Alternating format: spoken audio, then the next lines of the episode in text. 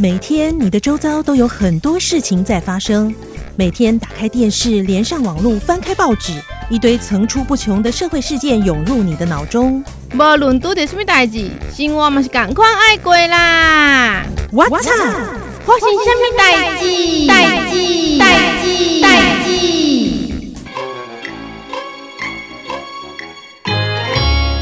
五千例中症的患者增加十例，重症增加一例。未来单日新增个案还会再攀升。啊！天哪！最近怎么每天确诊人数都那么高啦？对啊，虽然担心，不过吼，这几乎是全球趋势。很多专家也都说，新冠病毒以后会变成流感化。与人类共存哦。啊，不过我觉得现在最大的问题就是那些还没有打过疫苗的小孩了，要赶快想办法啦。好像快要可以打疫苗了啦，就是剂量稍微减少一点。那大家要好好注意防疫动态哦。哎，我最近看到有一个文章超红的呢，点阅率好高哦。你说防疫吗？该不会是我正在看的这个吧？一周内启动确诊居家照护。这六项药品你准备好了吗？哎，对对对对，有哦，有跟上流行哦，你。那还用说？这个现在很重要，因为指挥中心宣布一周内启动确诊居家照护措施。那大家当然就会想说，到底要准备什么药品，让自己度过这个痛苦的过程啊？也对啦，哎，那文章里面到底说了什么？赶快挑重点跟大家讲就好。药师工会提醒民众，疫情期间家中可以常备六种药品医材品项，做好身体监测和症状缓解，解热止痛药、止鼻水药、止咳化痰药、量体温计跟血氧计，还有维生素 B、C 等等。解热止痛药是知道啦，医材那个温度计也是知道啦，可是其他我就觉得，嗯，好像不太认识了呢。你刚刚讲的这两项都没错，还有其他四样是止鼻水药、止咳化痰药、胃肠药以及电解质补充剂，还有血氧剂。哦，哎，这篇文章是药师公会发的，哎，那药师公会有没有讲什么？药师公会发言人黄燕如表示，Omicron 常见的轻症症状呢，很像一般感冒啦，像那个喉咙痛啊、发烧、流鼻水，那这个常见的普拿疼等等的就可以。如果出现流鼻水很严重的话呢，可以使用抗组织胺缓解。如果有咳嗽跟出现有颜色的痰液，那就建议先服用化痰药水或是定剂。可是，一般药局应该是很多都复方药品吧？就是一罐就有很多种功能那种，应该也是可以吧？对，有很多综合感冒药就是将上述的三种药品结合成复方贩售。那所以你有需要，你可以直接购买这类的药品。不过建议都要咨询药局的药师，避免会重复服用，剂量就超过，反而会造成你肝脏的负担哦。哇，哎，好像除了上呼吸道的症状以外，还有一些是呃，患者也会伴随着像是腹泻等等的症状，可以常备这个止泻功能的肠胃药，减缓症状。那另外就是未免腹泻到脱水。那可以适时的补充电解质。至于 B、C 维生素，应该是主要是增加抵抗力，可以透过免疫力来战胜病毒。这两种维生素也是水溶性的，比较容易代谢，所以比较不伤身体。可能因为这样子吧，所以就变成了常备的药品。そうですね。监控体温和血氧就是轻症转换成中重症的重要指标，因此可常备体温计、血氧计来监测生理数值和身体状况。 如果没有这些器材的话呢，也可以观察自身是不是出现了呼吸困难啊，或是有喘的现象啊，还是说指甲呀、嘴唇发青的状况，那就赶快送医啦。哦，这个好吓人哦，听起来真的都比较像是就是感冒，可是这个感冒就是比较危险这样啊。没错，因为你可能一不小心的小命就没了吼，这种感冒。还有还有就是购买常备药品时，可以向药师咨询，了解药品的服用。用剂量，避免购买到重复的成分的药品。那针对不同的适用对象，像是小朋友啊，选择购买适合的剂量药品。那另外就是以每个人三到五天份的这个数量去进行购买，不要囤货，避免药物放到过期哦。啊，哎、欸，我还有看到一个文章，跟这个有一点不一样。嗯，是一个曾经确诊的网网红 PO 的，还有多了几项药品，大家可以参考看看，准备起来。什么啊？还有更齐全的哦！哎，赶快赶快！哎，我看了这篇文章哦，就有多写到一个叫曲益乐，嗯，然后清冠一号维他命 D，然后还有益生菌。曲益乐清冠一号那是什么啊？好像之前都比较少听到哎。哎，我去查了一下哦，这个曲益乐呢，其实也是一种抗组织胺，嗯，抗过敏的药物。清冠一号啊，是一个中药哦，而且是国家中医药研究所发展出来的。跟十五家教学医院和集中检疫所使用在临床的中西医整合治疗里面，然后经过验证，对轻中症的患者有一定的成效。哎，听说现在也是非常多的询问度。维生素 D 是可以理解啦，维生素 D 是人体免疫系统需要的消耗性物质之一。有人发现这个缺乏维生素 D 的族群，吼，比较容易得到新冠肺炎的感染或并发重症。那就有了补充维生素 D 啊，有助于新冠肺炎防治的说法啦。我个人觉得益生菌好像也是可以理解啦，因为肠胃道会有问题嘛，应该平常就都很需要啦，也不是现在才需要。但是这个危急的时刻，哈，只要对疫情有帮助，大家应该都会觉得，哎，多多益善，全部都来一个。对，但是听说在这个新冠疫情期间，很多善心人。人士会赠送那个爱心便当给医护人员，但是那些便当有的很健康，就是那种纯素或是热量很低的食物。对于操劳的这个医护人员来说啊，他们需要的是高热量、高营养的补充，所以一般低热量的健康饮食可能不适合现在的医护人员哦。欸，那就是跟地震那种存亡时刻一样，热量才是最重要的。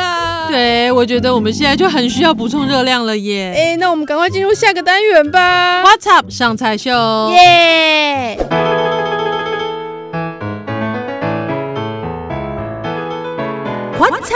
上菜秀？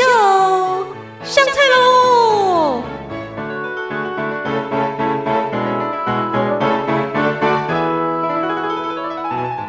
欢迎来到 What's up 上菜秀，上菜了。Hello，各位 What's up 上菜秀的朋友，大家好，我是季翔。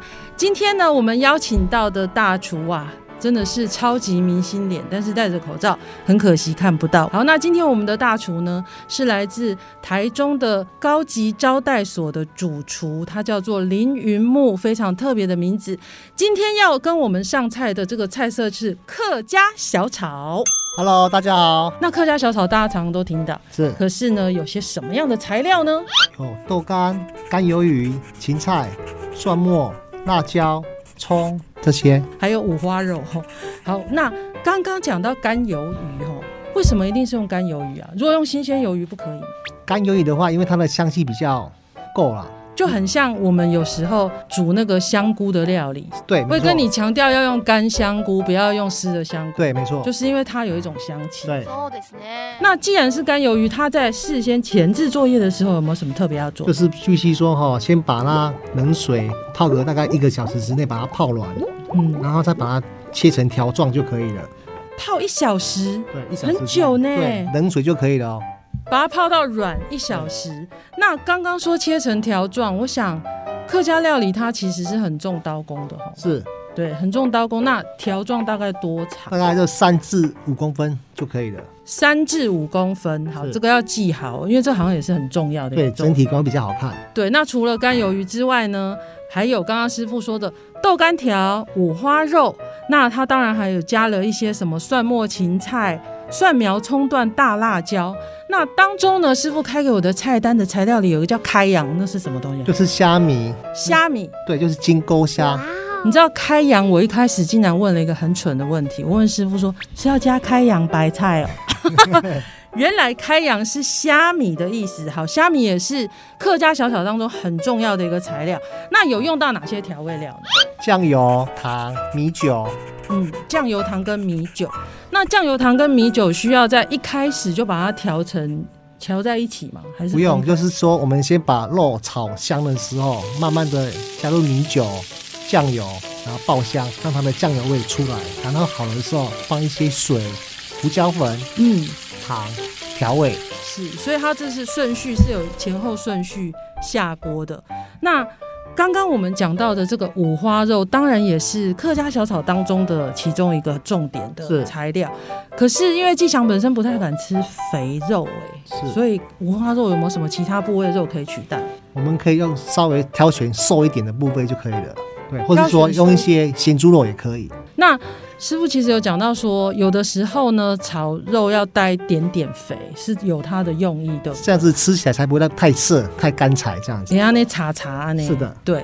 那因为其实我们师傅他服务的地方啊，好像在料理上面会给他们一个很重要的一些方向，就是譬如说要特别重视呃有机啊、健康这个方向，对不对？对，嗯。所以我们在选择调味料都是希望尽量可以简单一点。对，建议观众、听众的话，可以尽量看它的成分，至少说在六种以内成分就好了。哦，调调味料不要超过六种。对，所以像我们这道客家小炒，总共就是四种嘛。是的。对，四种。好，接下来呢，我们来进入做法的部分，请大厨跟我们讲一下做法。我们先把所有的材料都切成条状，尽量所有的食材都一致，三公分、五公分一致就对。这样子的话，它炒起来的话会比较好看。嗯，再来的话，我们先爆香五花肉，先把它炒炒一炒的时候，但是现在有一个秘密的关键是在于说，五花肉的话，我建议听众的话可以先把它烫熟，然后再来切成条状。这样子的话，我们在炒的时候可以缩短时间，也比较好入味。先烫熟再切条状，是。好，这是五花肉的处理，要比较稍微再多一个工序就对了。对。好，那然后呢？然后呢，稍微把五花肉爆成稍微有金黄色的时候，依序下入干鱿鱼、豆干，炒一炒的时候放一些葱段。蒜末，还有一个秘密武器就是开阳，把它爆香完之后，继续加入米酒、酱油，炒香之后，再将所有的食材、芹菜、葱段试好味道的时候，把它拌均匀就可以了。嗯，如果敢喜欢吃辣的人，后续的话可以加一些朝天椒，也是可以的。所以朝天椒是最后加。吃辣的人的话，可以把那个大辣椒换成朝天椒，也是可以。哦，我看师傅刚刚我有看他在之前的一些前置作业的处理，其实好像辣椒。下锅的顺序，它没有一次全部下，对不对？对，因为我留起来就是稍微说炒完的时候色泽上会比较好看。哦，是为了色泽上比较好看，所以会最后留一些，对，最后再放进去。对，跟葱尾的意思是一样的。嗯、哦，就会有那个绿色、红色很鲜艳的绿跟红。哇！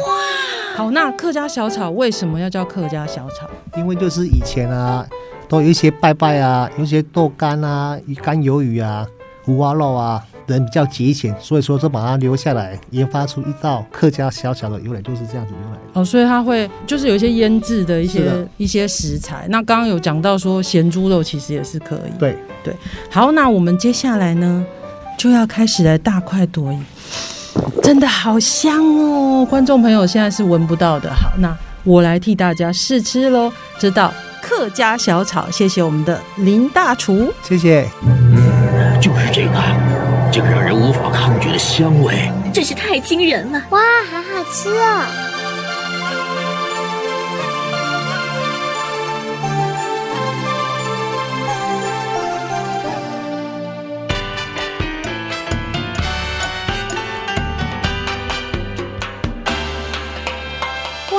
的是又香又好吃。哎、欸，果然大厨炒起来就是不一样呢吼！哎、欸，这真的是我这辈子吃过最好吃的客家小炒，你知道吗？哇，应该是非常的给它不错。大家想要做出你命定的客家小炒吗？赶快分享我们的 Podcast 节目给你的好朋友。What's up？欢迎下面代记，我们下次见，拜拜。